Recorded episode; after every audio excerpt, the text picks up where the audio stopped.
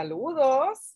Yo soy la doctora Mercy Delgado Cordero, soy bibliotecaria en la Universidad de Puerto Rico en Bayamón. Y ACEGRAPSI nos ha invitado, ¿verdad?, a, a mí y a nuestra invitada de hoy, que es Magdiana Carrillo Sotomayor, a hacer otro de los capítulos de lo que es Nociones.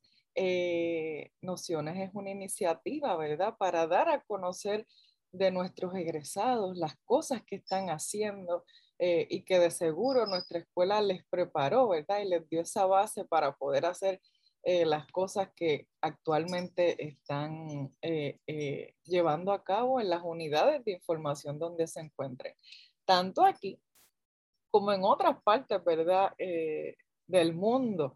En este caso, vamos a estar conversando en la mañana de hoy eh, con Matt Dianami, que se encuentra en Oregon, ¿verdad? Eh, ya está en los Estados Unidos, así que vamos a conocer un poquito de ella, quién es, dónde estudió, qué estudió, dónde ha trabajado y cuáles son los proyectos más eh, trascendentales en los que se encuentra laborando en, lo, en, lo, en el día de hoy. Eh, así que bienvenida, Magdi. Muchas gracias, muchas gracias, Mercy. Estoy muy bien, gracias a Dios. Me siento muy honrada de tenerte a ti como entrevistadora. Eh, te admiro mucho en todas tus facetas, te sigo y, y, me inspiras con todo tu labor, a través de todos estos años y muy agradecida con Hace Gracia por esta invitación, especialmente al presidente José Robledo y a todos sus miembros. Eh, y muy contenta de estar aquí para conversar un ratito contigo y contarte un poco de mi trayectoria, de, de todo lo que he estado haciendo, de lo que estoy por hacer y para, para que los compañeros también se inspiren y se motiven a, a, a hacer y a crear como lo he hecho yo durante todos estos años. Sin duda alguna, este no, la, la honrada soy yo, Magdianami, ¿verdad? Esta invitación es más que especial por parte de Robledo, eh, porque yo estudié con ella en la escuela graduada de Ciencias y Tecnologías de la Información, así que nosotras somos eh, egresadas al mismo tiempo. Eh, así que compartimos una historia, ¿verdad? Este, y siempre algo que distinguió a, a, esa generación con la que yo estudié era que teníamos bien claro a dónde queríamos llegar. No importa dónde estábamos en ese momento, pero sí teníamos una visión completamente clara de a dónde queríamos llegar. Y eso nos dio, ¿verdad? Esa hambre de llegar a ser lo que casi todos somos hoy eh, sin temor a equivocarme. Eh, fue lo que, lo que nos ayudó, ¿verdad? Y nos motivó eh, y nos ha mantenido unidos, ¿verdad? Aunque sea a la distancia y aunque sea en las redes sociales, pero sabemos qué están haciendo los demás, nos ponemos muy orgullosos y contentos, como es el caso de Magdiana, quien se va, ¿verdad? A los Estados Unidos buscando una mejor oportunidad ambas también compartimos una misma historia porque nos quedamos fuera de la UPR como bibliotecarias auxiliares en el mismo momento. Así que eh, yo creo que ese empujón nos ayudó a llegar donde estamos hoy. Eh, y eso no amilanó, ¿verdad? Nuestras ganas, porque estábamos bien seguras de qué queríamos hacer.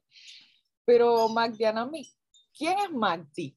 Que les puedan decir a, a, estos chicos y chicas, ¿verdad? Ya tanto sea egresados como estudiantes actuales de bibliotecología y ciencias de la información. ¿Quién es Magdi para que te conozcan? Pues te cuento, Mercy, primero que nada, sí, tienes mucha razón. Este, curiosamente, tú fuiste una de las pocas personas de las cuales yo me despedí, porque para mí fue bien duro en el 2010 perder el, empleo en la Universidad de Puerto Rico. Ese era mi hogar, ese era mi cuna. Y, y recuerdo que yo no quería despedirme de los estudiantes para, para no crear ese, esa, ese vacío en ellos, porque yo sé que ellos me estimaban mucho. Y yo recuerdo haberte lo dicho a ti y recuerdo que sufrimos ese momento ciertamente junta. Bueno, pues Magdi, o, bueno, como Magdianami, pero como todo el mundo conoce como Magdi, porque la mayoría de las personas se, se traban con Magdianami. Eh, yo nací en, en, Río Piedras, Puerto Rico, me crié espe específicamente en el residencial Jardines de Selle, donde viví hasta mis 18 años. Eh, yo tuve una infancia muy dura y, no fue fácil, pero a los 17 años quedé embarazada y entré a la Universidad de Puerto Rico a los 18. Desde que comencé en la Universidad de Puerto Rico cuando tenía 18 años, en el 1999, eh, eh, estuve evolucionando dentro de la universidad y trabajé y estudié en la universidad por varios años. Pero cuando yo era joven y estaba en, en el residencial público, yo siempre tenía esa esa atención por, la, por los libros, pero específicamente por las guías telefónicas. Era algo raro porque a mí me llamaba mucho las guías telefónicas y a mí me gustaba janguear con las guías telefónicas y era algo, eh, pero no sabía que más adelante las guías telefónicas que son información, pues siempre la información me llamó la atención desde pequeña y aún así que no teníamos los recursos, porque yo tenía una vecina que se llamaba Margarita y tenía una enciclopedia La Cumbre, aún así que yo no tenía nada en mi casa, yo siempre recuerdo ir al portón de su casa a pedirle la enciclopedia y me sentaba en una esquina a estudiar y estudiar toda la enciclopedia. Pues de ahí adelante comenzó esa inspiración a entrar a la universidad y, y, y, y en cierta manera interesarme por la biblioteca y ya mismito te voy a contar un poco más sobre mi trayectoria laboral y todo eso, pero básicamente esa soy yo, esa muchachita que a los 17 años su consejera de la escuela le dijo, ¿estás embarazada? O no creo que debas de entrar a la Universidad de Puerto Rico porque no vas a poder completar tu grado. Pues aquí estamos. Así mismo. Y yo creo que ese, ese ímpetu, ¿verdad? Y esas ganas y ese, yo odio usar esta palabra, pero contigo vale tanto la pena hablar de resiliencia, ¿verdad? Yo, eh, al conocer tu historia, eh, que es mucho más dura de la que has contado aquí hoy, ¿verdad? Eh, pues sin duda eres una persona resiliente, que no, ¿verdad? no se ha dejado amilanar por nada, ni por nadie. y eso es lo que te ha dado la fuerza, ¿verdad? Este, y que vamos a ver cómo eso se traduce en la bibliotecaria que es hoy Magdianami y que es esa bibliotecaria porque tú hiciste la zapata para llegar ahí, ¿verdad? Incluso de cosas que no existían.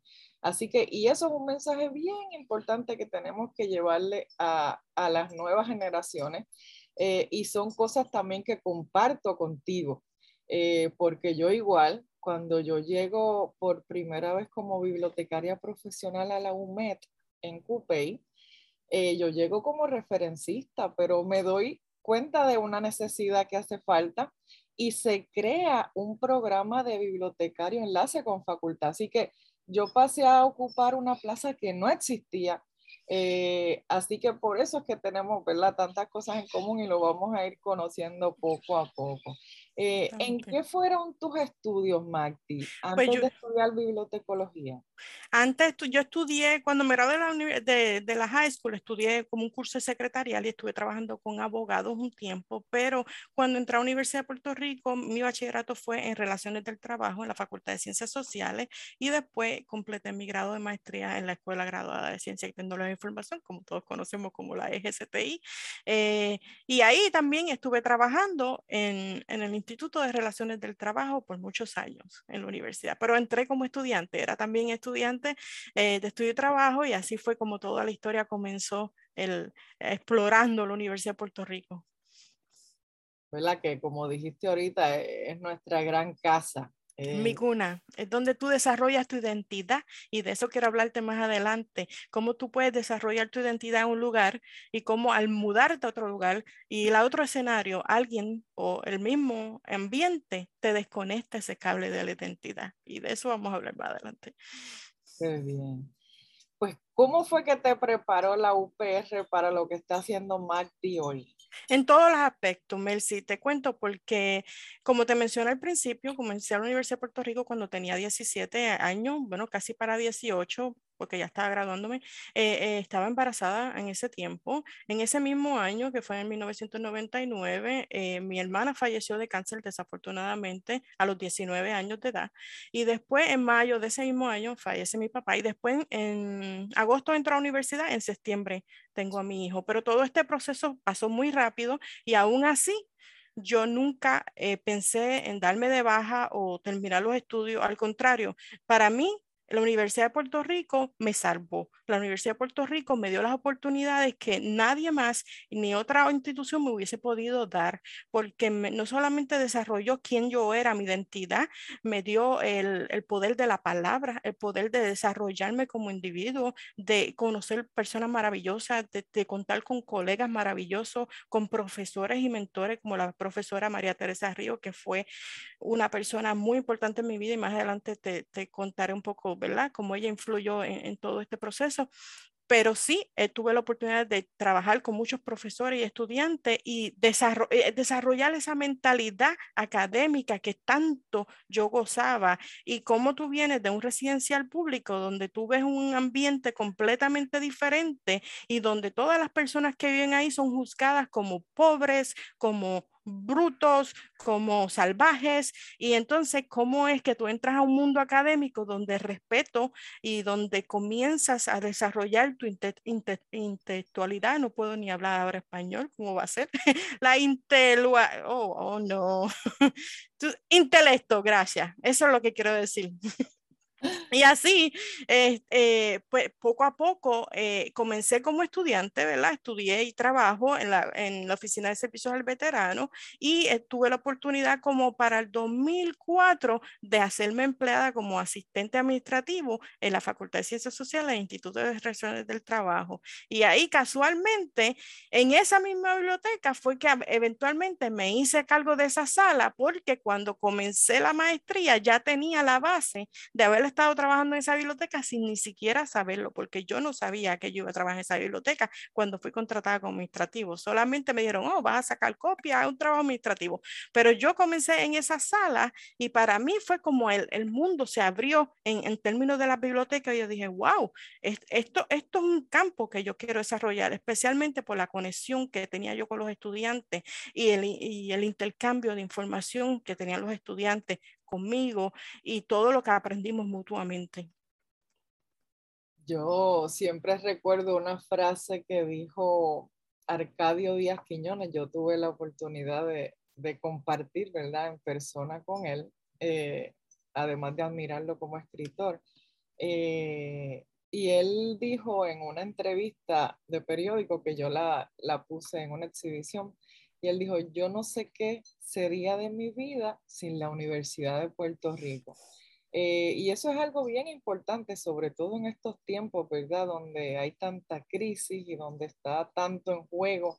Eh, la función tan importante que hace la universidad, ¿verdad? En la vida de, de los individuos en un país, como es el caso, ¿verdad? El ejemplo tuyo.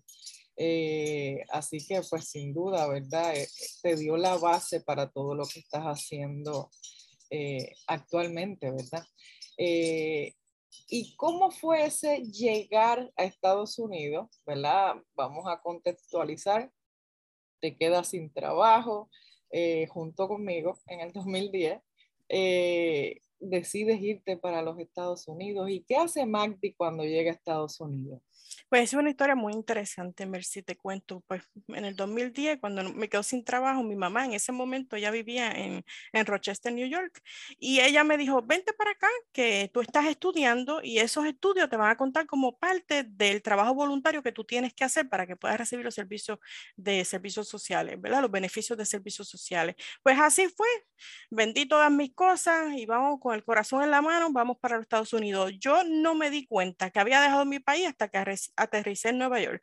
Y ahí fue cuando el corazón se me exprimió. Yo dije, no, espérate, esto es real, estoy dejando mi tierra. Y entonces, eh, cuando, pues, para hacerte el cuento largo corto, yo fui a los servicios sociales, pues, a dejarles saber y a llenar toda la documentación para pedir los beneficios. Y ellos me hicieron llenar un formulario y me dijeron, oh, ¿dónde, cuál es tu background y todo eso? Pues yo lo llené y me dijeron, ah, pues tú estás asignada a hacer unas horas voluntarias en este lugar. Yo estaba súper feliz porque era una biblioteca y yo dije, wow, la pegué, llegué llegué aquí, los Estados Unidos, voy a comenzar trabajando voluntaria en una biblioteca. Al otro día, cuando llego al lugar, el lugar era una biblioteca, ciertamente, pero estaba cerrado y pensé que era por el horario, hasta que llega otra persona y me dice, no, en la parte de atrás. Había un trailer en la parte de atrás, no tenía nada que ver con la biblioteca, la biblioteca estaba en construcción. Nuestra misión o nuestra labor, la cual yo había sido asignada, era construir iglús para las personas en África. So, yo estuve construyendo esas casitas por un año. ¿Por qué por un año? Porque una vez que el servicio social te asigna un lugar, no te puede cambiar por un año. Yo continúo insistiendo, por favor, yo necesito, yo tengo, yo estoy haciendo mi maestría, eh, yo necesito eh, trabajar en las bibliotecas. Ellos no, lo pasaron por desapercibido. Hasta que yo voluntariamente decidí, voy a ir a la biblioteca, voy a comenzar como voluntaria, voy a hacer este trabajo yo solita. Y entonces esa misma noche, cuando yo llegué a casa, yo le dije a Luis, Luis, eh, mañana será otro día. Eh, eh, vamos a ver qué sucede. Porque yo llegué a, ese lugar bien vestida, como una bibliotecaria, toda elegante, y ese mismo día me dieron una pala para hacer la construcción. Ese mismo día me llené los pies de fango. Y no fue para mí, eso fue duro, fue un golpe, pero no me cambió la misión que yo tenía de seguir hacia adelante. Y hice mi parte de comenzar en las bibliotecas trabajando voluntariamente hasta que pude con al año convencer al servicio social es que me contaran las horas de la biblioteca como voluntaria y yo podía continuar desarrollándome. Pero eh, durante ese tiempo conocí muchas personas maravillosas también en ese sitio porque a veces uno se enfoca en lo negativo de todo y uno dice, no, no, algo, todo pasa por una razón de ser en la vida.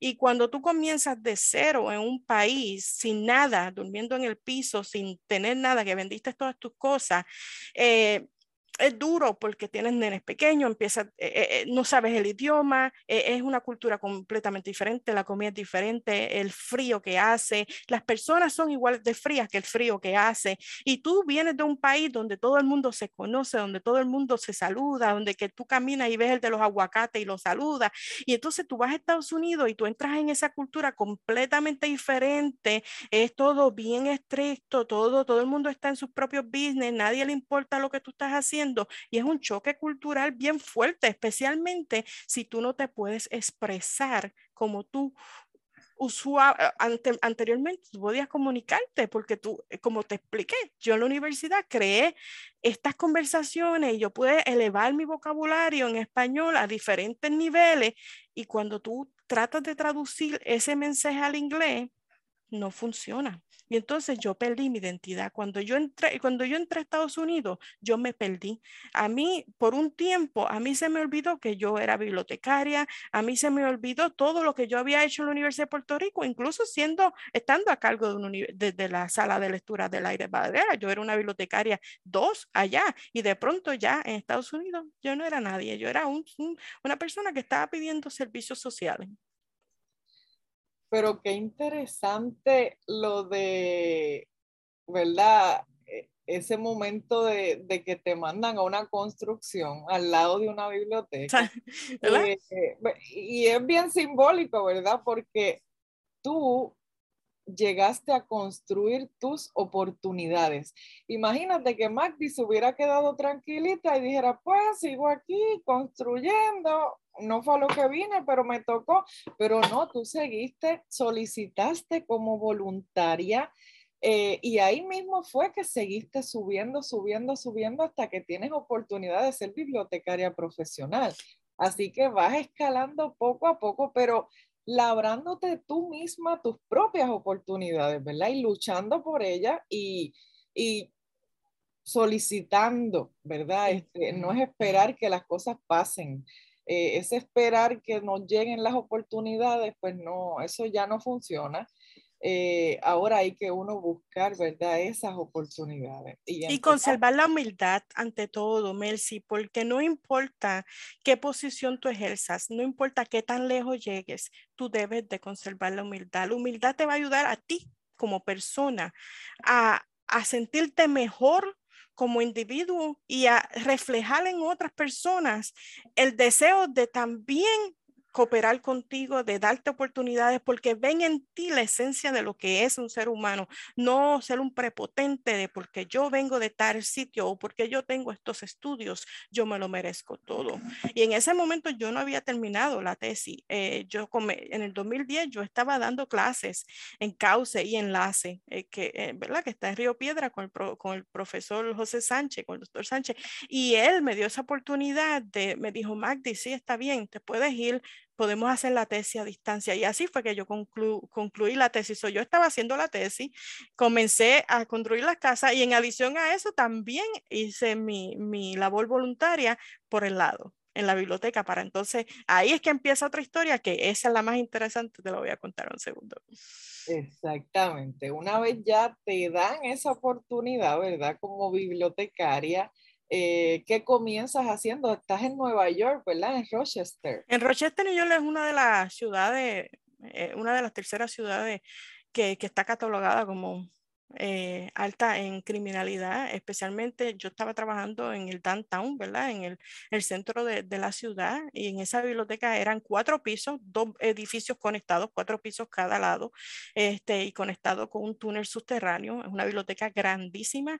Eh, y cuando yo comencé ahí, comencé, como te comenté, como voluntaria, trabajaba en el upper stack, que es un piso debajo del basement, que son dos pisos debajo del primer piso.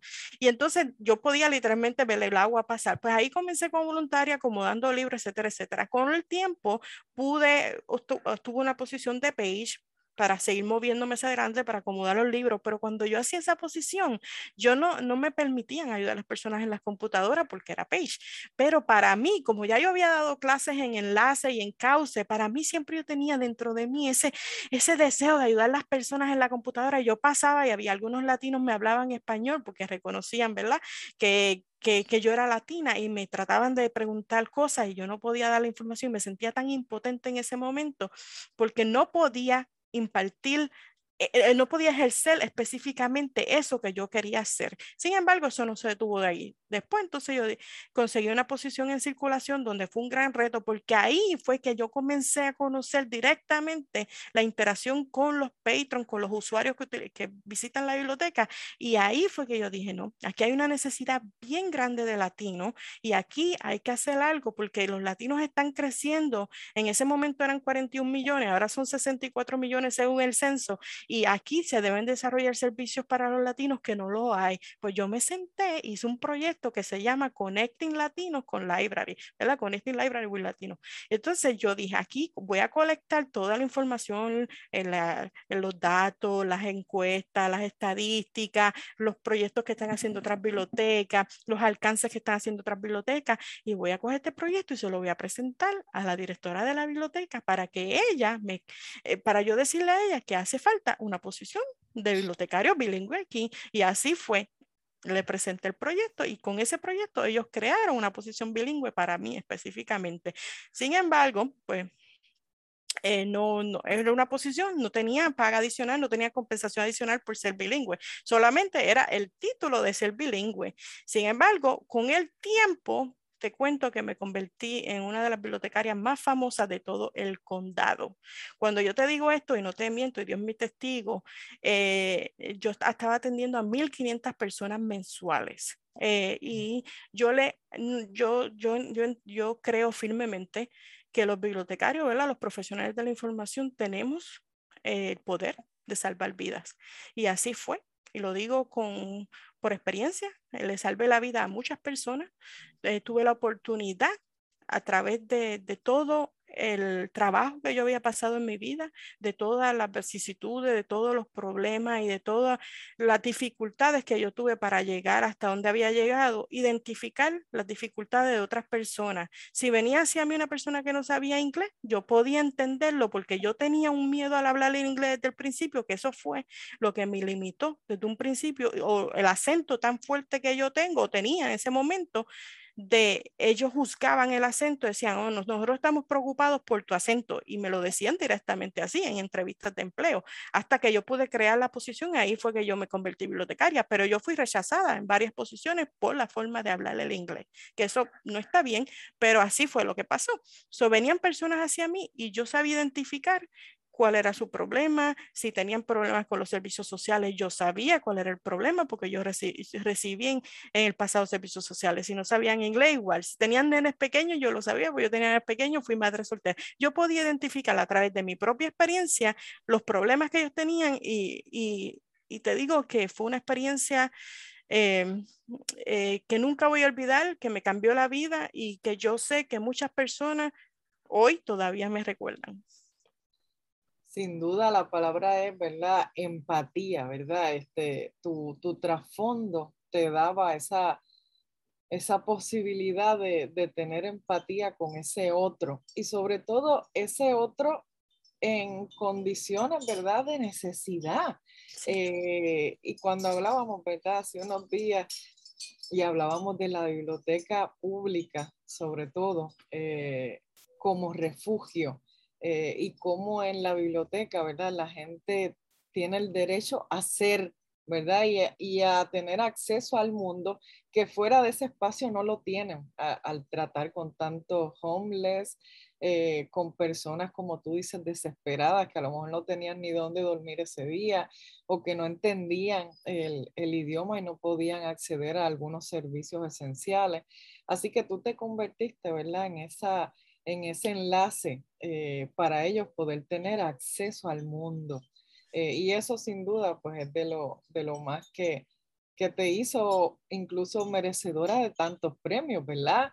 Eh, ¿Cómo fueron esos, cuántos? 138 Excellence sí, Awards. Sí, de esos premios. Sí, yo gané 138 Excellent Award, que son eh, certificados de excelencia, servicio excelente. Son 138, no sé, eh, parece. Y, mi hija me dice, yo creo que son más, mami, yo creo que tú estás diciendo poco.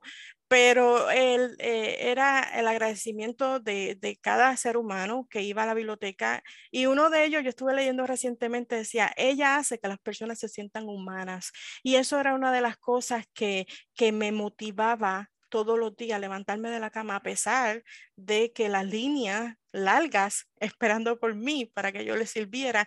Y habían días en que yo no cogía almuerzo, que no cogía break, estaba siete horas directamente con el público trabajando, traduciendo resumen. Me hice la única notario público del todo el county que hablaba español. Yo era la única eh, eh, eh, bibliotecaria bilingüe de servicios de adultos, porque hay una compañera en otra biblioteca que, que, hablaba español, pero pues servía a los niños, pero era la única bibliotecaria de servicios de adultos que hablaba dos idiomas en todo el county, era la única posición que se había creado para eso, pues todo el mundo decía, ve donde Mandy, Mandy te va a resolver la vida, donde yo quiera que iba, iba a los supermercados, iba a los restaurantes y, tú eres la que me diste este trabajo, por ti yo tengo este trabajo, gracias a ella, ella fue la que me hizo el resumen, incluso le tuve que salvar la vida a una persona porque tuvo un overdose en la biblioteca y tiempo después me lo encontré en un restaurante y le decía a la persona, ella me salvó la vida, literalmente le salvé la vida. Y así eh, pasaron muchas cosas porque yo recibía muchas personas, especialmente personas que habían salido de las cárceles recientemente.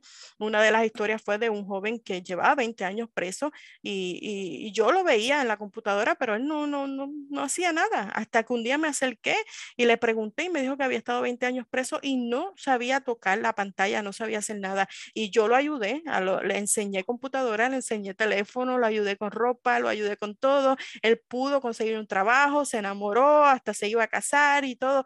Y, y eso fue una experiencia de transformación porque hubo un sinnúmero de personas que gracias solamente al hecho de que yo les traduje un resumen, ya habían conseguido empleo. Y eso es tan importante porque tenemos una concepción de que las bibliotecas, especialmente si vienes de las, eh, las bibliotecas académicas, que todo es eh, libros y, y, ya, y muchas personas piensan, ah, no, las bibliotecas, esos son lugares aburridos, ¿quién va para la biblioteca? Pero cuando los latinos venían a la biblioteca y yo les decía, esto no, esto no es de libros, esto es de comunidad, esto es de los servicios que podamos desarrollar para que tú puedas ser alguien en la vida, para que tú te sientas que tú perteneces, porque las bibliotecas son el lugar donde las personas vienen y se desarrollan como individuos, porque los servicios son totalmente gratis y las personas no lo saben porque no tenemos estos sistemas de biblioteca en nuestros países, especialmente para los latinos. Y la palabra library es bien confundida con, con el bookstore. Piensan que la biblioteca te va a vender los libros y que tú tienes que comprar los servicios, cuando realmente la biblioteca servicios no son solamente gratis, sino que están especializados para ti, para que tú como no solamente saques un libro para hacer un resumen, sino si es como yo le estaba diciendo a una compañera los otros días que me preguntó qué beneficios tiene una tarjeta de la biblioteca. Bueno, uno de los beneficios es que tienes el bibliotecario. Eso no viene con el paquete cuando tú estás en tu casa que compras una computadora.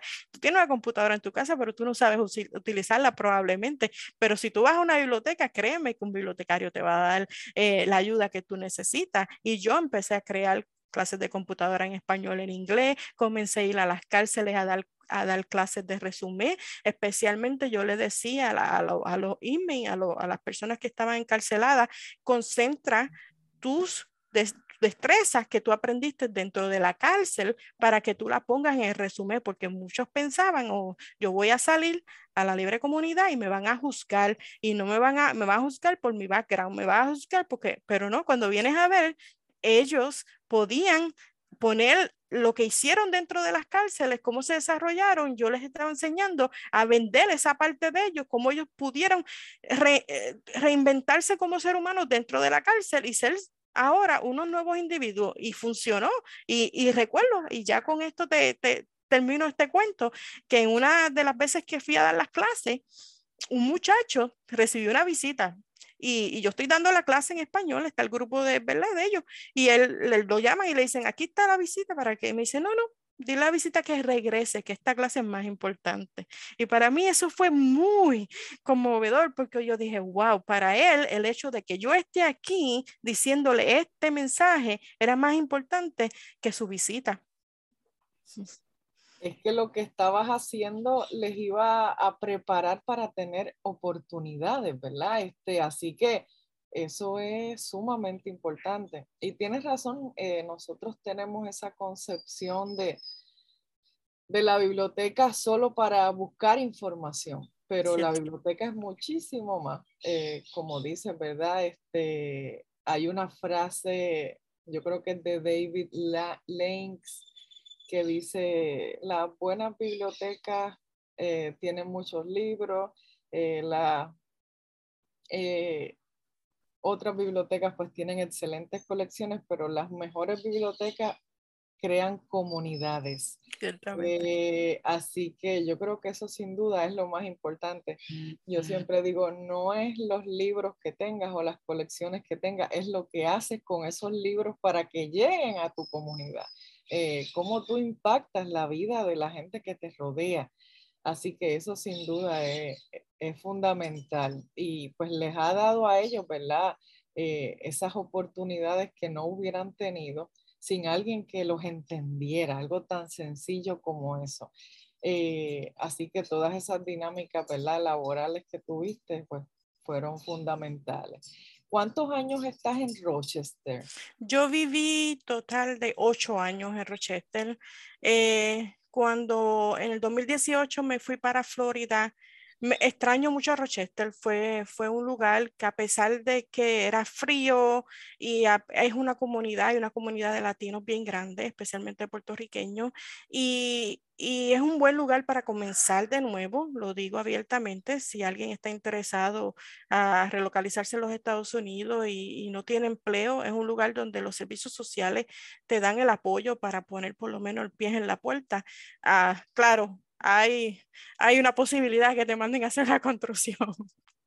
pero ese es el, pero pues esa parte la puedes trabajar un poco, pero en términos generales es un, un, buen lugar para comenzar de nuevo. Y yo estuve ocho años allí y como te dije, eh, ejercí varias etapas, eh, hice de todo en la biblioteca porque comenzando desde abajo como voluntaria, pues pude ver el mejor panorama de lo que estaba sucediendo. Y ya cuando ya me había convertido en bibliotecaria bilingüe en 2015, eh, la verdad es que yo yo estaba tan y tan popular que me estaba enfermando porque eran muchas personas las que iban a visitarme todos los días, al punto que ya yo estaba perdiendo la voz, este, me dolía el cuerpo, la cabeza todo el tiempo, porque eran tantas personas esperando por mí y eran tantos problemas y no solamente personas latinas, personas de África, de la India, de diferentes lugares, porque yo los entendía perfectamente, yo sabía cuál era su problema y yo no me daba por vencida hasta que le resolvía problema. Y yo era la que iba donde ellos, como por ejemplo el muchacho que salió de las cárceles, yo no esperé que él fuera donde mí. Yo fui donde él y le pregunté si él necesitaba algo. Y yo supe enseñar a una persona que le tenía miedo al mouse hasta que pudo llenar una aplicación de empleo por sí solo, porque yo le decía, si tú entiendes la lógica, todo está ahí. Tú mira, cuando tú pasas el mouse por encima de la computadora, la misma computadora te dice lo que es. Entonces es que tienes que leer, tienes que fijarte lo que estás haciendo. Y yo le ponía esa semillita de que no le tengan miedo a la computadora. Y fue algo grandísimo porque cuando yo comencé en ese departamento de información, era solamente para proveer información, pero como mi servicio fue mucho más allá de la información, el, el centro de computadora era solamente ocho computadoras y se salió de proporción al punto de que la biblioteca comenzó a desarrollar un centro de tecnología gracias a la inspiración mía de que había demasiadas personas yendo a la biblioteca y en el 2019 abrieron el Centro de Tecnología en Rochester y en ese tienen un, sinnúmero de cosas allí, tablets, computadoras que prestan, servicio, entre otras cosas, pero ellos eh, participan en el comité para desarrollar ese centro de tecnología también y ese centro de tecnología fue basado en la necesidad que se justificó a través de mi servicio. Eso es fundamental, ¿verdad? Y, y, que es algo que tiene que hacer el bibliotecario hoy. Primero, documentar su labor eh, y siempre justificar la necesidad de sus servicios, ¿verdad? Eh, yo le digo siempre a mis estudiantes, hoy día el bibliotecario tiene que defender su valor, ¿verdad? Y uno lo defiende trabajando eh, y creando cosas y cambiando vidas como haces tú, sin duda alguna. y otra cosa bien importante que dijiste, ¿qué hace, verdad? ¿Qué beneficios yo tengo con ese library card eh, que no existe, ¿verdad? En Puerto Rico, salvo poco ejemplo. Yo tengo una cerquita de mí que es una San Juan Community Library, ellos sí te dan una, una tarjeta, eh, pero tú pagas la membresía anual por familia. Eh, pero pues aquí nosotros no tenemos ese, ese concepto eh, mira si lo añoramos, ¿verdad? Los que podemos conocer y conocer lo que representa uno sentirse parte. Tú sabes eh, que tú tienes una tarjeta que te da acceso y que tú perteneces ahí.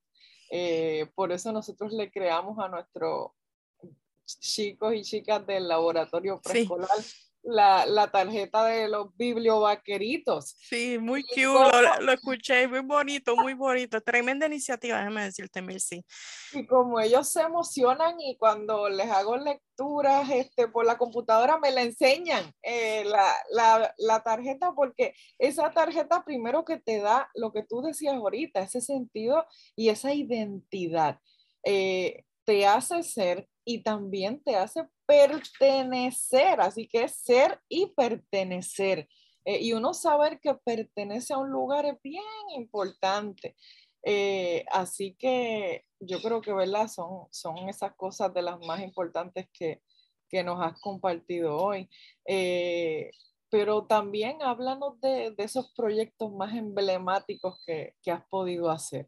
Te voy a hablar de eso, pero te voy a decir algo bien curioso sobre la tarjeta de biblioteca. En un momento dado, en Rochester preguntaron que para mí se estaban haciendo como eh, el día del, empleado, estaban haciendo un, una encuesta que para mí que era la biblioteca. Y yo dije que teníamos que decir una palabra, una frase. Y yo dije que era el paraíso de la información. ¿Sabes? Que eso lo pintaron en la pareja allí. Y, y para mí eso es algo muy bonito porque yo digo, wow, eso fue eh, lo que yo dije, y eso es así, el paraíso de la información, porque no tan solo la tarjeta te va a dar acceso a un sinnúmero de recursos en línea o en persona que tú puedes desarrollarte como individuo, y si tú estás en los Estados Unidos y no sabes inglés, así aprendí inglés yo, porque cuando yo te mencioné un principio, yo, yo tenía un miedo a hablarlo. El primer día que yo estaba caminando en el downtown de Rochester, yo no sabía, no podía preguntar dónde estaba el correo, no, no podía. Él me paralizaba el miedo a hablar el inglés. Y entonces a través de los años yo dije, no, yo voy a seguir aprendiendo y leía el primer, el libro lo leía en español, lo leía en inglés, veía las películas en los dos idiomas, utilizaba los subtítulos, practicaba en la bañera, donde iba en el camino, donde quiera que yo iba, yo estaba practicando el inglés como las locas y todo eso fue por los servicios que yo eh, utilicé de la misma biblioteca. Asimismo, yo desarrollé, no solamente en esa biblioteca desarrollé esos servicios de que daba las clases en, en, en las cárceles, daba clases de computadora, etcétera, sino cuando yo me fui en el 2018 para Florida, que Florida yo lo voy a catalogar Fast and Furious. Fue como bien rápido, pero a la misma vez tuve muchas oportunidades. Crecí como profesional bien rápido, me dieron muchas oportunidades allí, me gustó mucho trabajar en ese sistema.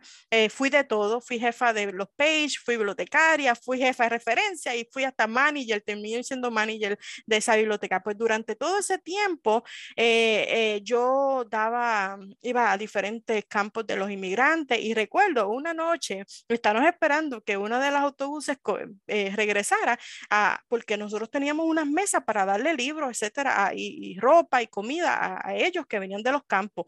Recibimos una llamada, no, ellos no van a poder venir hasta una hora después y ya se estaba haciendo tarde. Y ellos dijeron, bueno, pues el que quiere esperar que se quede, sino que se vaya. Todos decidimos quedarnos. Yo dije, no, yo me quedo. Ellos llegaron, era de noche. Yo puse mi guagua con las luces prendidas, mi teléfono con el flashlight y de esa manera ellos cogieron todos los libros y ellos estaban tan agradecidos que yo salí de allí, yo sentía que había sido el mejor día de mi vida. Ellos estaban, a mí se me aguaban los ojos porque ellos estaban tan emocionados, decían, pero esto es gratis y es para aprender inglés y esto es para mi hijo y yo me puedo llevar esto. Y decía, wow, eh, porque ellos no tienen acceso al Internet cuando van a diferentes campos. Muchos de ellos vienen de otros países a trabajar aquí, después vuelven y regresan a sus países. Estuve trabajando con eso.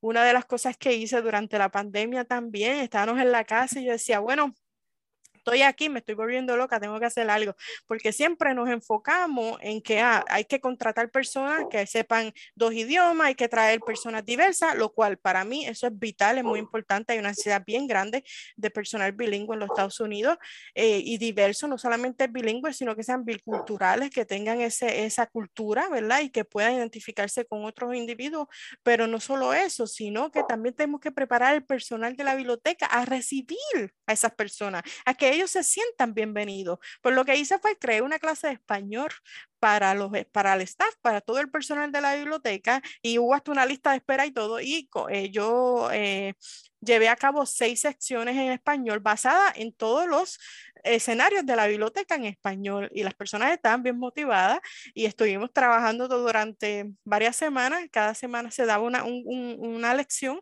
y eso es una de las cosas que aporté allá en Florida. Otra de las cosas que, bueno, he hecho muchas cosas porque aquí te voy a contar un poco más de lo que he hecho y si se me está quedando algo, recuérdamelo. Este que hice fue eh, también conecté con las clases de inglés porque en la biblioteca donde yo estaba trabajando se habían eh, eliminado las clases de inglés. Yo pude volver a traer las personas a las clases de inglés porque las clases de inglés que se estaban dando no era una clase de gramática, era una clase de conversación donde las personas se llamaba English Café, donde las personas podían venir a ese, a ese, a ese espacio y, y conversar entre ellos, que era muy importante porque así ellos perdían el miedo a hablarlo. Y así me coordiné con otras bibliotecas para desarrollar las colecciones en español, eh, eh, en general, entre todo el sistema, iba a un montón de lugares, eh, creaba otros servicios en otros lugares, yo, yo, yo, estaba en todas las partes, en todas las partes, que Mati, llama a Mati, Mati está aquí, Mati lo hace, y eso fue bien fructífero por muchos años, y aquí te voy a contar ya mismito qué es lo que he estado haciendo en este lugar. Porque pasan de Nueva York a Florida eh, ¿Cuánto tiempo estás en Florida que hiciste tantas cosas? Estuve tres años exactamente y, y, fueron, te digo, tres años intensos donde el crecimiento no solo profesional, sino personal no se detuvo en ningún momento. Fue bien consecutivo y tuve las oportunidades de, de crecer como, como profesional y ahí cuando era jefa de referencia, en una tarde la colección de español estaba toda sucia, los libros estaban todos con moho, nadie, yo dije, una noche me tocó trabajar para las elecciones y yo me tenía que quedar en la biblioteca hasta las 8 de la noche. Y yo dije, ¿qué yo voy a hacer aquí? Me puse, me quité los zapatos, me amarré el pelo, cogí la colección y la, la, la convertí, puse un display, puse los libros, empecé a comprar libros nuevos, puse un letrero que decía bienvenido. Bueno, puse todas las novelas pequeñitas, todas las novelas de Harlequin, de Bianca, que son tan populares entre los latinos, la puse en un lugar donde ellos la pudieran ver bueno, desde ese momento la colección empezó a circular más, las personas venían y tú veías a las personas eh, eh, buscando en esa colección y para mí eso fue algo, wow, eso lo, lo, hice yo y todo el mundo decía, wow, eso antes no estaba así, ¿por qué ahora está así? Bueno, y yo era de estas personas que si un latino venía a la biblioteca, eso es muy importante, porque yo lo, lo viví en, en, experiencia propia de que uno de los rechazos que, que, muchos rechazos que recibí fueron de los mismos latinos porque hay muchos latinos que vienen a Estados Unidos y tienen que pasar mucho trabajo. Y por eso yo enfaticé al principio la, la cuestión de la humildad. Tú tienes que ser humilde y, y, y, no importa quién tú seas y dónde vayas, tienes que conservar eso.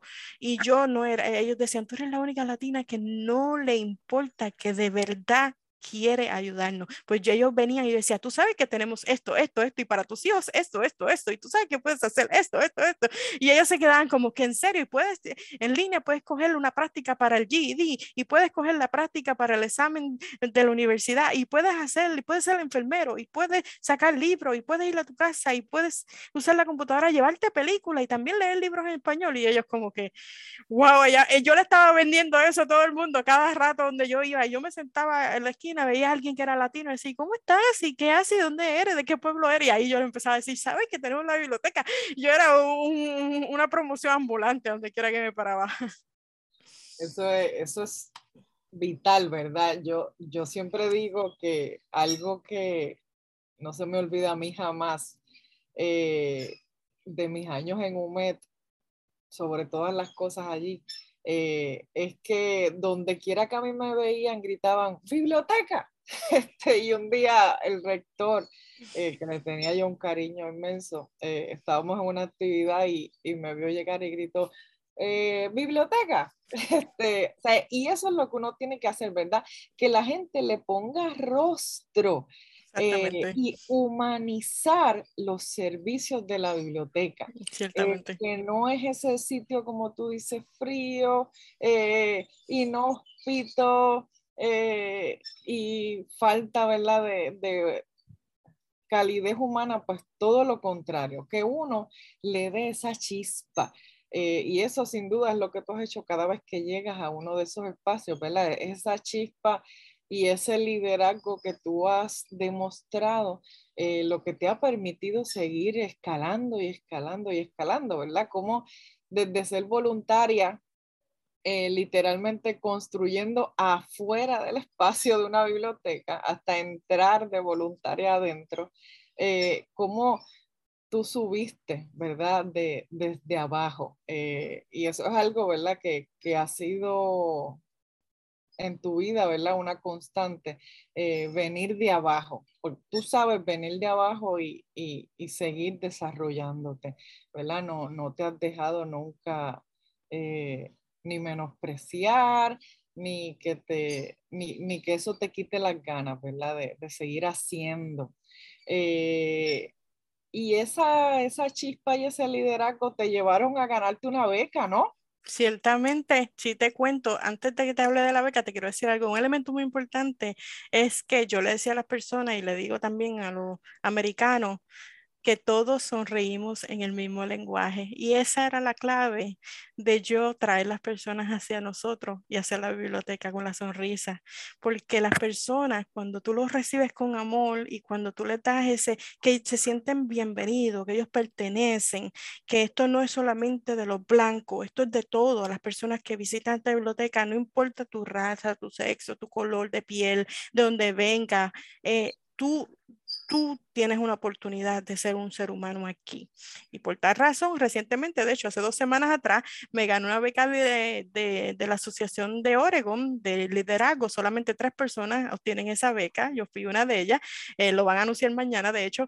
Eh, y con esa beca voy a tener la oportunidad de participar en unas conferencias que se van a estar dando en Portland el año próximo de, de liderazgo y todo lo que tenga que ver con diversidad, equidad y y, y estoy muy emocionada porque con todos los gastos pagos, sencillamente por, por todas mis, contribuciones que, que, por tantos años he podido probar que yo sí he podido identificar cuáles han sido la, las cosas que las bibliotecas tienen que deben de, mejorar y no solamente identificarlas, sino crear los servicios y dar las ideas para crear los servicios y, ponerme yo a la disposición de, ser parte de ese proceso.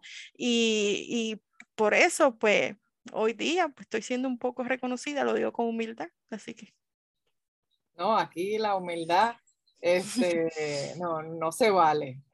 Y, y no por, ¿verdad? Por, por, que uno, pues como tú dices, sea prepotente o, o no se crea más, sino que hay que divulgar y dar a conocer lo que uno hace, porque tú no sabes lo que eso puede inspirar a otros, ¿verdad? Y eso servirle de modelo eh, a otros. Es como eh, eh, conversaba yo con Rosadel, ¿verdad? Otra egresada eh, que también es parte de ACE Grapsi, eh, nosotros tenemos una responsabilidad con los que están subiendo ahora, de decirles, mira, esto es lo que está, esto es lo que yo estoy haciendo, porque yo estoy sentando las bases para esos que vienen por ahí, ¿verdad? Estamos abriendo caminos.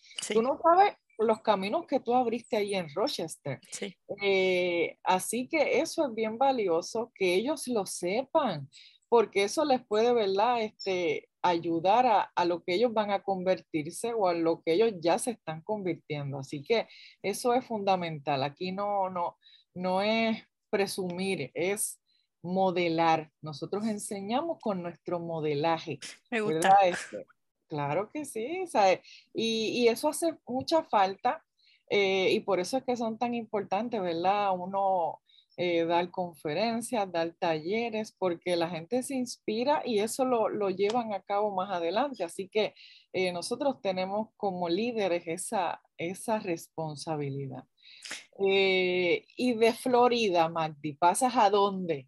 Pues fíjate, te cuento. Y quiero mencionar algo rapidito, porque cuando yo estuve dando clases en cauce y enlace, ¿verdad? Con el profesor, yo me quedé, como me fui, porque perdí el empleo y todo, me quedé con ese deseo de ayudar a las personas. Y eso fue lo que me inspiró a continuar desarrollando los servicios en Rochester y eventualmente en todos los sistemas que he pertenecido. Pero ese deseo de ayudar a las personas, incluso iba a diferentes eh, eh, lugares de envejecientes a darle clases, porque para mí eso, como lo hice en la universidad, Puerto Rico, eso es muy importante que los estudiantes, ¿verdad? Los, eh, los, mismos egresados y los estudiantes que están ahora forjándose y que están en la escuela graduada o los que están pensando estudiar en la escuela graduada, esto es una profesión muy, muy importante y te va a abrir muchas oportunidades, pero también tú tienes que crear tus oportunidades y tienes que ver los recursos que tenemos en la biblioteca, utilizarlos a tu favor para que tú puedas también, porque tú tienes que aprender para poder enseñar. Yo siempre ese es mi lema, yo siempre me he nutrido de información para yo poderte dar la información correctamente a ti. So, en el, cuando terminé en Florida a finales del 2000, yo diría 20, sí, al principio del 21, después de lo de la pandemia, esta posición de empleo donde estoy actualmente, aquí en, en Oregon, en el Pacífico, que estamos a cuatro horas de distancia, ¿verdad? De diferencia. Este, esta posición llegó a mí, llegó a mi correo electrónico y yo vi en esta posición que estaba detallada en todos los aspectos que ya yo había trabajado en mi vida, porque es una posición específicamente para el desarrollo de colección bilingüe, donde por primera vez se reconoce el, el bilingüalismo, donde por primera vez alguien eh, en el sistema se me iba a añadir una compensación por ser bilingüe, que en eso es muy importante porque en otros sistemas nunca la recibí. Este, y no solamente por el dinero, porque el dinero influye, es importante, pero sí también por el valor que tú tienes, porque tú no solamente estás, el cerebro bilingüe trabaja de una forma tan diferente a cuando tú estás hablando un idioma todo el tiempo y tú tienes que hacer más esfuerzo y tú te tienes y te cansas porque tienes que desarrollar y, porque hubo ocasiones que yo tenía personas, sin mentirte, sí, que tenía tres personas llenando una aplicación de Walmart en español y tres personas en inglés. Yo tenía que estar todo el tiempo traduciendo viceversa en back and forth, aquí para allá, para que la persona pudieran hacer sus aplicaciones de empleo. Y y, tú tienes que hacer un esfuerzo mental bien terrible. So, en esta posición de ahora, yo, yo vi que todo, como ellos detallaron la posición, yo decía, esta soy yo, esto es lo que yo he estado haciendo por todo este tiempo. Ahora mismo, desafortunadamente, no se están trabajando en muchos eventos o yo yendo a diferentes lugares por la cuestión del COVID. Sin embargo, pues yo estoy trabajando remotamente 100% de, desde mi hogar, eh, pero estoy, no, el trabajo no para, he estado desarrollando muchos proyectos y entre ellos, cuando yo comencé en marzo en esta posición, em, ya para mayo había ganado un gran para este lugar.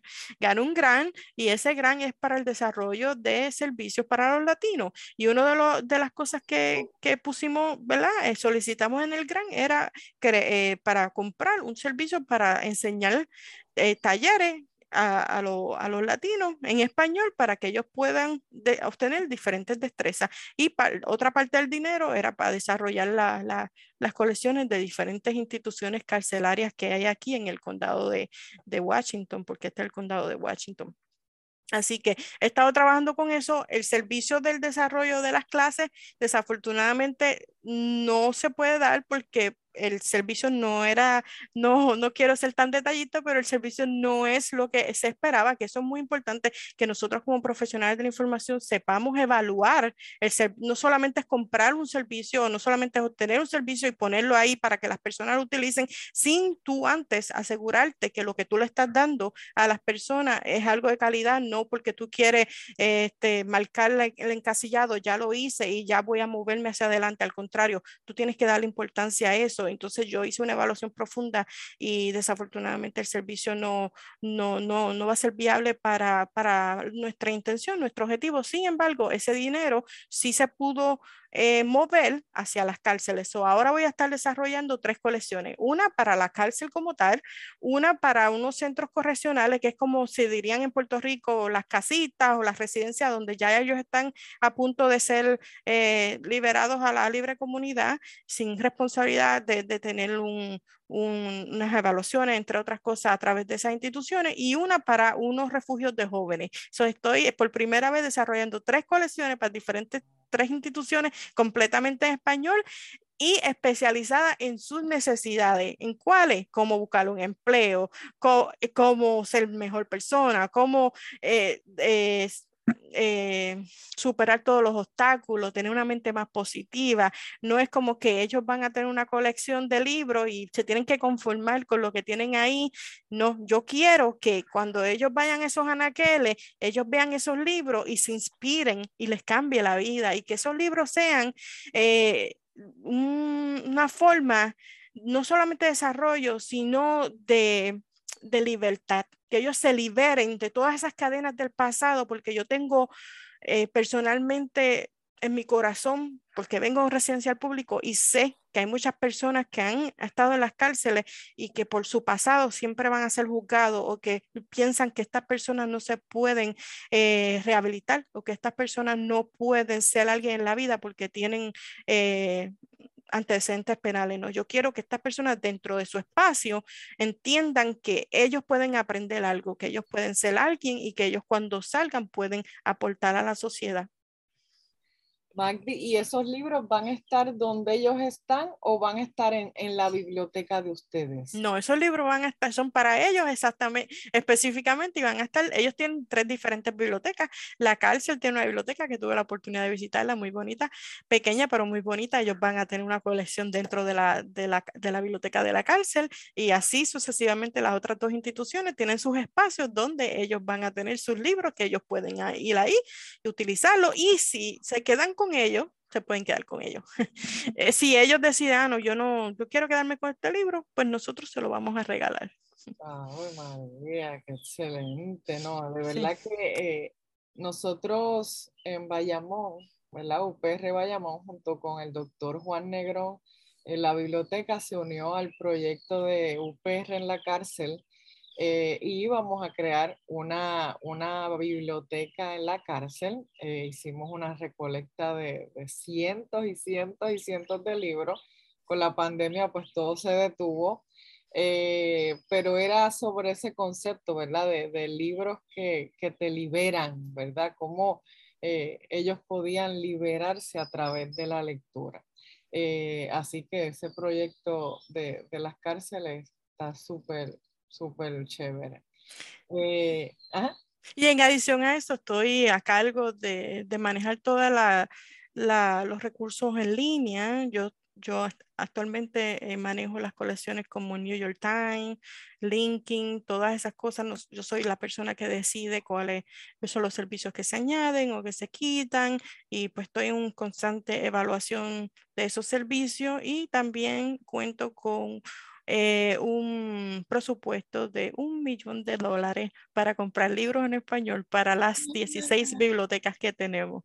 Soy yo. En Oregon, porque es en Oregon. nivel central. Tú estás en nivel central. Central. Yo soy parte de la cooperativa, que esa, esta cooperativa le suple a las 16 bibliotecas, que son 13 bibliotecas y 3, y 3 branches, en total son 16 bibliotecas. Eh, todo pues, el, apoyo financiero, las colecciones en línea y yo estoy a cargo de la colección en español digital. ¡Wow! Ahí está Pablito saludando. Pablito se, dijo, ¡Wow! Pablito dijo, ¿cómo? Hasta Pablito se sorprendió. Eh, no, de verdad que es impresionante este Mike, que, que me has dejado con la boca abierta.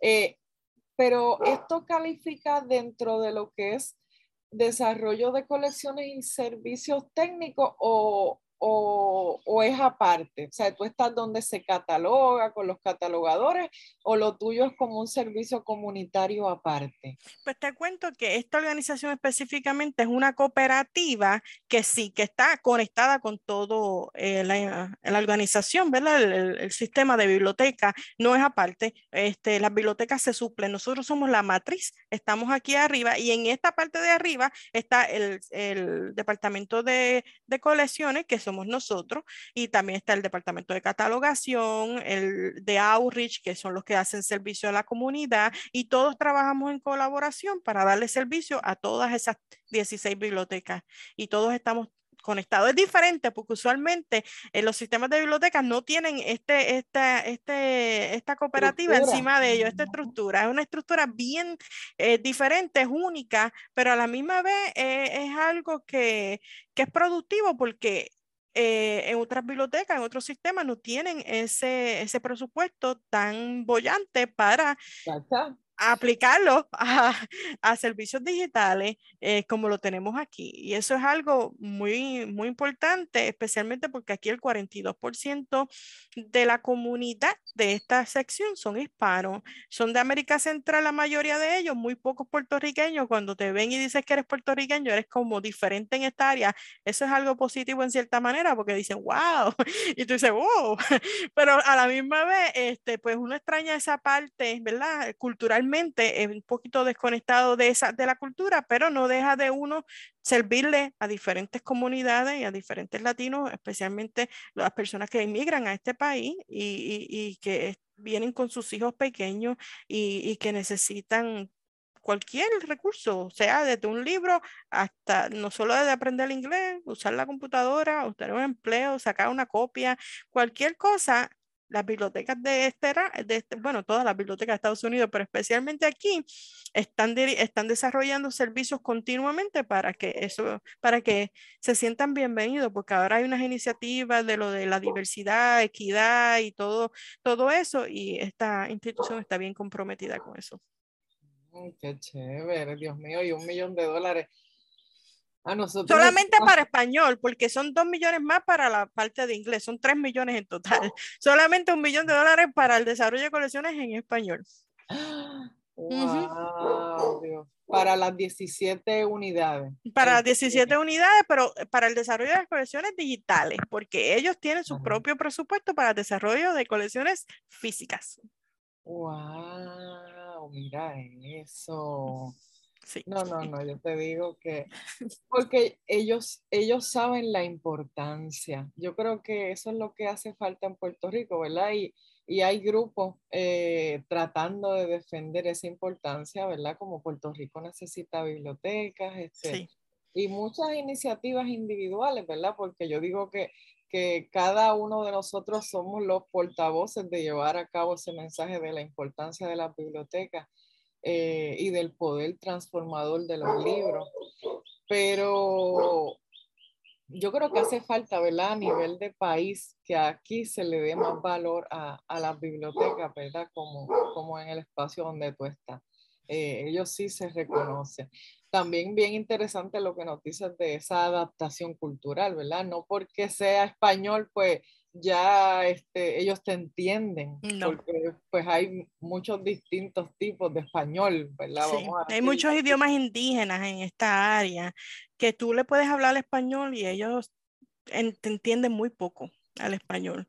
Y eso es una barrera, eso es un reto para las bibliotecas. Y como tú dices, Mercy, es muy importante, no solo en Puerto Rico, en muchos países de Latinoamérica, nosotros tenemos que darle más énfasis al desarrollo de, de, servicios, especialmente ahora después de la pandemia, donde todo se está moviendo a, a esa ¿verdad? digitalización, donde todos los servicios están más tecnológicos, donde las personas dependen más ahora que nunca de las tecnologías y, de poder completar cosas en línea.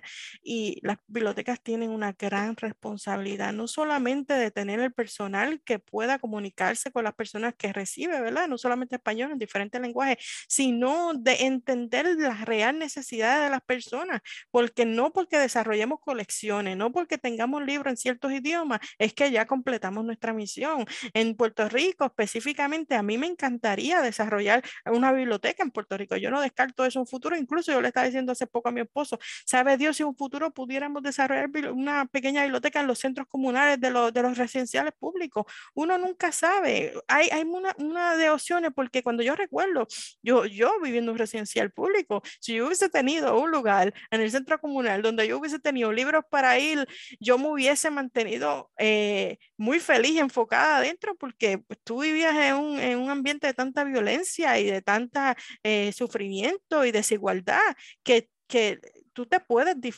literalmente escapar con un libro, tú puedes literalmente, eh, y, hoy día cualquier persona pudiera desarrollar eh, un talento con solamente estudiar algo en línea. O sea, no estoy diciendo que las personas no vayan a las universidades o a los, ¿verdad? Que se desarrollen en las instituciones educativas. Al contrario, eso es muy importante porque esa base te fortalece, pero hoy día, con los recursos que tenemos en la biblioteca, si se expandieran a través del mundo, si los gobernantes de diferentes países entendieran la importancia del desarrollo de esas colecciones, yo creo que hubiese menos criminalidad y hubiese más eh, desarrollo en, nuestras comunidades, porque las personas través de la educación, ¿verdad? La educación y la información es poder, y cuando tú te sientes que tú, no solamente buscar algo en Google, que tú te sientes que, que tú vales y que tú puedes aportar algo, las personas se inspiran y se motivan a ser alguien en vez de, de, de como decimos en Puerto Rico, tirar paro. Yo decía, ah, no, pues mira, yo me voy a ahora a rendir y, aquí acabó. Entonces, si yo tengo un hijo, pues me voy a vivir del gobierno, no voy a estudiar. Y si yo eh, no pierdo mi trabajo, pues ahora no, no voy a buscar más empleo, porque ahora nadie va, me va a contratar, sino sacar todos esos prejuicios y sacar de la mente todas esas barreras, esas limitaciones y, limpiarle el, camino, el sendero para que tú no importa la edad que tú tengas, nunca es tarde para comenzar de nuevo y para ser un ser humano en la vida, ¿me entiendes? Yo creo que, que, tú te has convertido en una library coach. Sabes que están de moda ahora los, los famosos life coach este, que, que, tratan de empoderar a la gente. Pues tú eres una library coach. acabo de, de, declararte. Gracias, eh, gracias. Y es verdad, cómo nosotros podemos llevar ese mensaje de, de empoderamiento y de superación desde la biblioteca. Eh, y, dijiste muchas cosas importantes ahora, ¿verdad? Yo cuando estaba haciendo el doctorado eh, en liderazgo de organizaciones educativas eh, en la Facultad de Educación en la UPR, se hablaba en, en, ese momento, ¿verdad? Estaba de moda lo que era la tercera misión de la universidad. que es 3MU. Eh, y yo lo traduje a cuáles son las tres misiones de la biblioteca, ¿verdad? Este, ¿verdad? Eh, inspirada en, ese modelo de la tercera misión de la universidad. Eh, y para mí, las tres misiones fundamentales de una biblioteca es, primero, dar acceso a la información. Y eso entiéndase que ahí cae todo, desde desarrollar la colección, dar referencia, consulta, eh, todo lo que tenga que ver con nosotros, dar acceso. Y esto entiéndase tanto presencial como virtual. Eh, la segunda misión es todo este rol educativo, ¿verdad? Que tuvo tan magistralmente, nos has hablado hoy, ¿verdad? De cómo lo has llevado a cabo en cada uno de esos tres espacios, incluyendo el de Puerto Rico, ¿verdad? Porque esa experiencia tuya en enlace con Cauce fue fundamental eh, para ese, ese, tú te llevaste de aquí el chip comunitario. Y yo creo que Sánchez debe estar en un éxtasis porque él es especialista, ¿verdad? En esto de biblioteca y, comunidad, así que... Él no lo sabe, pero él, él definitivamente implantó ese chip en mí y cuando él me dio esa oportunidad de, dirigir esas clases allí en enlace, a pesar de que fue abrupto la forma en que me tuve que ir, eh, dejó esa huella y, yo siempre quise continuar desarrollándola y, y lo hice y lo hice, gracias esa inspiración. sí, y una de las cosas que se me olvidó mencionarte que pasó en la Universidad de Puerto Rico fue que cuando yo trabajé en la, sala de lectura uh, del aire Valera, esa sala de lectura, eh, como habían sido donados libros de diferentes uniones y, abogados de, ¿verdad? del movimiento obrero, no estaba catalogada para nada y los estudiantes eh, no sabían cuál era el contenido. So, yo creé una reserva especial y gracias a, la GCTI, gracias a las herramientas que aprendí, ¿verdad? Como eh, parte de la maestría, real, eh, yo creé un, un, blog eh, que es en WordPress y, y, se lo dejé delegado y todavía ese blog está como parte de ciencias sociales donde yo pude digitalizar parte de las lecturas, donde yo pude incluirle los enlaces para diferentes movimientos obreros, para diferentes proyectos que los estudiantes estaban trabajando y cuando la biblioteca se cerró por la, por la huelga y eventualmente cuando yo me fui porque perdí mi empleo, la biblioteca estuvo cerrada un tiempo, los estudiantes continúan teniendo acceso a esa información por primera vez. Mira para allá.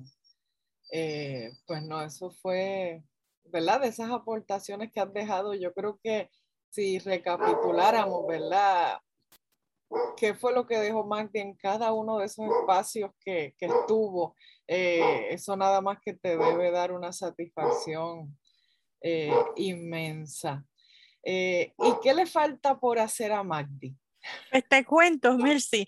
Ahora, pues como te mencioné hace ratito, por la cuestión de la pandemia, no estoy eh, yendo a las bibliotecas directamente, pero el plan futuro es continuar visitando la biblioteca, evaluando las colecciones, viendo cuáles son, ¿verdad? Lo que le falta a las colecciones, seguir desarrollando servicios con la comunidad, conectándome con la comunidad, con otras asociaciones de la, ¿verdad? De, a través de, de, de la comunidad, este, agencias que trabajan con los latinos, para identificar qué es lo que está faltando, en qué manera nosotros podemos colaborar con ellos. Por ejemplo, en Florida, una de las cosas que hicimos fue que Goodwill, que es uno de los lugares donde la gente, pues, eh, ellos no saben que ese lugar también ofrecen talleres para empleo, talleres para coger clases, entre otras cosas. Pues yo eh, hice una conexión en Florida y logramos que ellos comenzaran a ir a la biblioteca a, impartir clases en español, eh, no solamente de búsqueda de empleo, sino también de, computadora.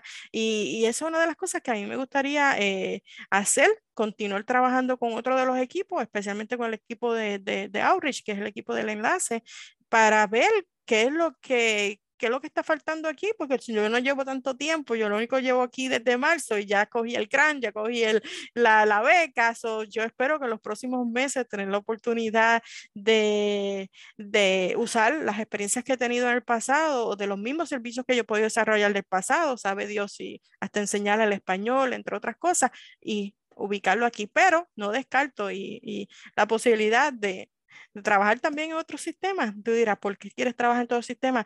No le tengo miedo al cambio, ya verás. no le tengo miedo al cambio, eso es algo que la gente debe saber. El cambio es bueno, el cambio trae su misterio, pero trae su, su, su fruto. Y, y, cuando tú sientas que en un lugar ya tú no, no puedes o no tienes las herramientas o no tienes la oportunidad de, de desarrollar más, busca un lugar donde, busca otro lugar eh, no, no somos plantas, no estamos plantados aquí para siempre. Nosotros somos, como dice Luis, mi esposo, que le agradezco mucho, tengo que decirlo porque ha sido un gran apoyo para mí, pero como él dice, eh, nosotros somos seres humanos del mundo y, y, y, no descarto la posibilidad de regresar para esa área, para allá, probablemente pues para, para, para Florida, otra parte de por, ese lado en unos cuantos años para continuar eh, conectándome con las personas y viendo en qué podemos trabajar juntos. Eh, y dando, poniendo mi granito de arena. Eso es vital, ¿verdad? Yo, yo a eso le llamo y lo conversaba con, con Ginette Lebron hace poquito, que yo le decía, lo importante es que donde estés, florece. No importa. O sea, donde tú estés, florece. Eh, no importa el entorno, no importa el contexto.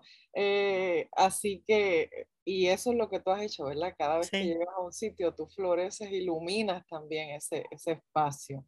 Eh, Muy importante porque, eh, porque tú tengas un acento, tu cerebro no tiene un acento, ¿entiendes? Y entonces nosotros, si alguien te dice que por tu acento tú no puedes hacer eso, prueba, no, no le digas nada.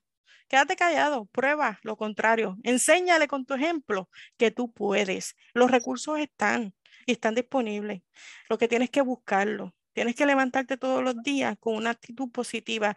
Y yo no te estoy diciendo que no ha habido sufrimiento, que no ha habido momentos de oscuridad, que no ha habido momentos de frustración o de, que te has sentido solo, insolado y que te has sentido que, que ¿verdad? Que, que a lo mejor no ha aportado nada a la vida. Eh, porque viene, ¿verdad? Ese síndrome del impostor a decirte, oh, no, yo no creo que tú seas lo que tú piensas que tú seas, pero dale, dale, dile al universo que tú puedes. Si alguien te dice, no, no entras a universidad porque estás embarazada, pruébale lo contrario. Si alguien te dice, no, no puedes hacer, eh, eh, buscarte un empleo y desarrollarte en otro lugar o enseñar que tú vales, pruébale lo contrario. ¿Cómo? Buscando, buscando la información, eh, siendo curioso y, y, dándote cuenta que tú vales, que la vida es cortita y entonces nos preocupamos mucho, mucho, mucho, mucho, mucho, pero es tan corta que al final del día todos vamos a morir. y entonces mientras estés vivo, haz que cuente, haz que cuente. Y eso era lo que yo le decía a todas mis personas durante todos los años, porque ellos no saben mi background, ellos no saben dónde yo vengo, lo que yo he sufrido, pero yo les decía, ok, yo estoy aquí poco a poco, yo logré esto y esto. Si yo lo logré, ¿por qué tú no lo puedes lograr? Tú estás enfermo, no, tú puedes caminar. Si tú tienes las herramientas, solamente tienes que echarle ganas. Hazlo, hacia adelante siempre.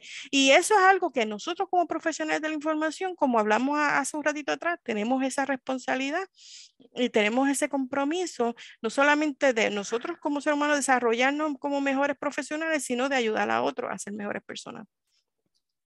Exactamente. Este, nosotros somos eh, luces pero con la responsabilidad de hacer que otros enciendan su luz también, ¿verdad? Hay mucha, mucha gente apagada, hay mucha oscuridad, así que eh, nosotros somos luz y tenemos que ayudar a que otros, ¿verdad? Eh, puedan también iluminarse. Y eso sin duda, pues lo podemos hacer desde la biblioteca, ¿verdad? Por eso te decía que eres una library coach. Eh, ya para terminar, ¿verdad? Yo hablando contigo y, conociendo tu background y tus aportaciones, eh, recuerdo una, esto es como una parábola. Eh, yo una vez llegué a trabajar a un sitio y, mi jefa así nos recibió en una reunión haciéndonos esta parábola. Eh, y la he tenido tan en mente hablando contigo. Mira, decía que estaba pasando una persona por una construcción y, le, y habían tres trabajadores y él le dice a uno, oye, ¿qué tú estás haciendo? Y él le dice, poniendo bloques. Pasa de nuevo y le pregunta al próximo, le dice, oye, ¿qué estás haciendo tú hoy? Y él le dijo, estoy haciendo un, estoy construyendo un edificio. eh, y va donde el tercero y le dice, ay, oye, ¿qué estás haciendo tú hoy? Y él le dijo, sentando las bases para la catedral. O sea, y a qué yo me refiero, que tú puedes ir todos los días a la biblioteca y tú puedes hacer todos los días cosas con los libros y tú puedes todos los días mantener todo ordenadito, pero si tú no tienes la, la visión grande del poder de la biblioteca y lo tan importante que tú estás haciendo ahí, eh, tú tienes que tener bien claro esa visión como tenía ese constructor. Él estaba poniendo bloques, él estaba construyendo un edificio, pero en su mente él estaba bien claro que sus pequeñas aportaciones, a fin de cuentas, era para construir una catedral, que era lo más grande para él.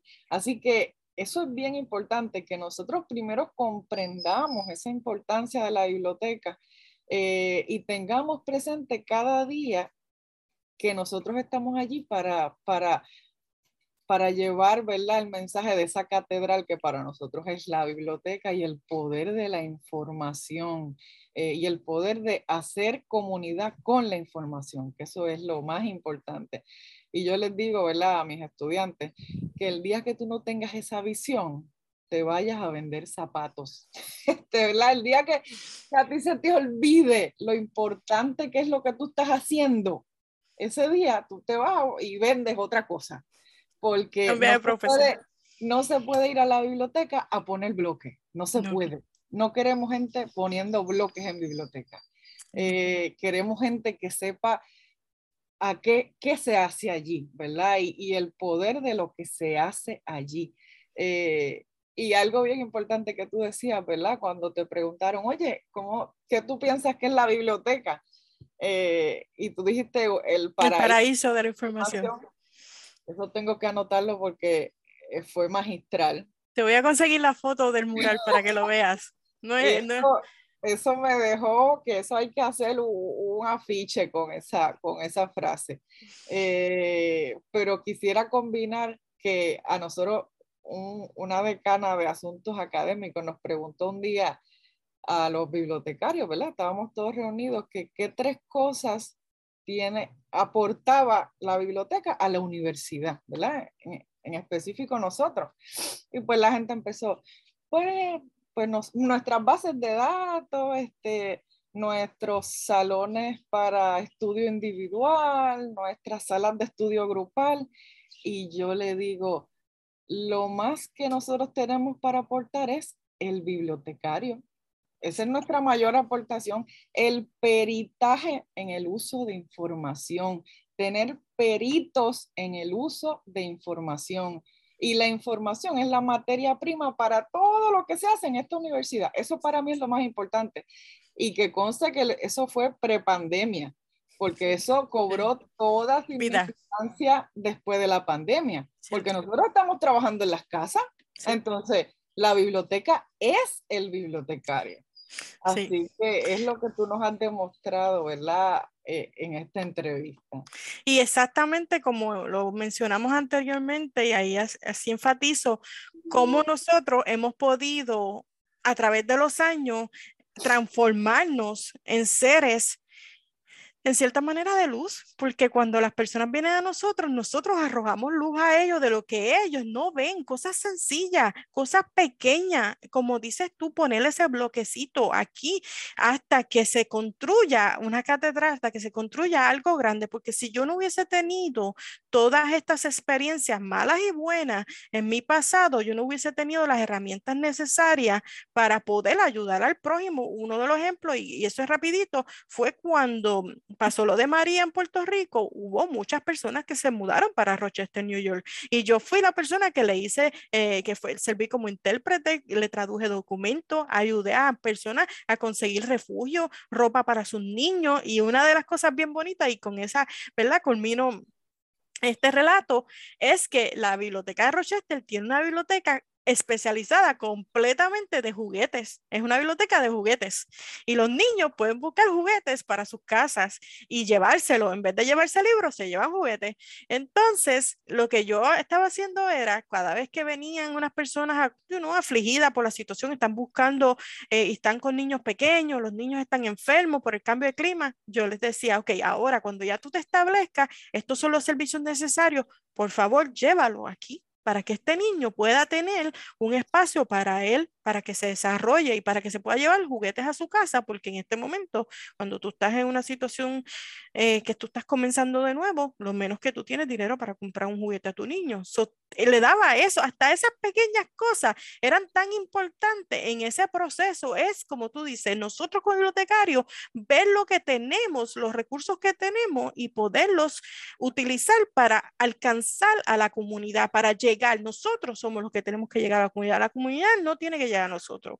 Nosotros llegamos a ellos a través de qué? Del servicio, de la empatía, de la compasión, del amor, de identificarse. Y suena un poco medio chisi, como dice, ah, no, sí, la vida, como si yo lo estuviera vendiendo todo en color de rosa. No es color de rosa, es trabajoso, es duro, pero la recompensa es buena, porque al final del día, cuando tú te acuestas en tu cama, tú dices, wow, hoy sí hice algo que le cambió la vida a un ser humano, que por mí esa persona pudo comer, esa persona pudo tener un techo. Y ese es el impacto social que tienen las bibliotecas y que van a tener y van a trascender a través de los años, más allá de las colecciones, en la comunidad. Ave María, María. No, no, no. Yo quisiera pararme y aplaudirte. si estuviéramos en persona, pero de verdad que, que es encomiable tu labor, este, y porque viene desde adentro, ¿verdad? Te, te sale del corazón. Y yo creo que eso es bien importante, eh, que esa chispa que tú tienes es lo que te ha, ha, llevado a, a, donde estás hoy. Pero, ¿verdad? Esa sensibilidad y esa empatía y el ese saber la visión final, ¿verdad? De lo que estamos haciendo todos los días, ¿verdad? Poniéndose cada ladrillo. Eh, pues nada, desde Grapsi nosotros te agradecemos que hayas sacado este tiempo. Eh, fue una conversación maravillosa. Estoy súper orgullosa de ti. Este, y me hace muy, muy, muy feliz ver este, lo que te has convertido. Eh, y de, lo de que te, pero es que quisiera pararme y aplaudir. Gracias. Es real, es real eh, y eres un modelo para, para, todos, un modelo de salir adelante, un modelo eh, en todos los aspectos personales y profesionales. Y yo lo resumiría con que hay que querer hacer. Yo creo que, el que quiera va a, a, lograrlo, pero hay que querer hacer. Y es todos los días. Yo digo que querer hacer es una decisión que tú tomas todos los días. Eh, imagínate que uno de los días Magdi no hubiera querido hacer y se hubiera echado, ay, ya, pues esto no funciona, pues imagínate dónde estaría Magdi hoy. Todavía Exactamente. construyendo al lado de ese edificio de la biblioteca. Eh, Exactamente. así que ahí, este fue el cierre magistral con Pablo. Eh, mandando Me encanta. cariñoso. Lo quiero mucho.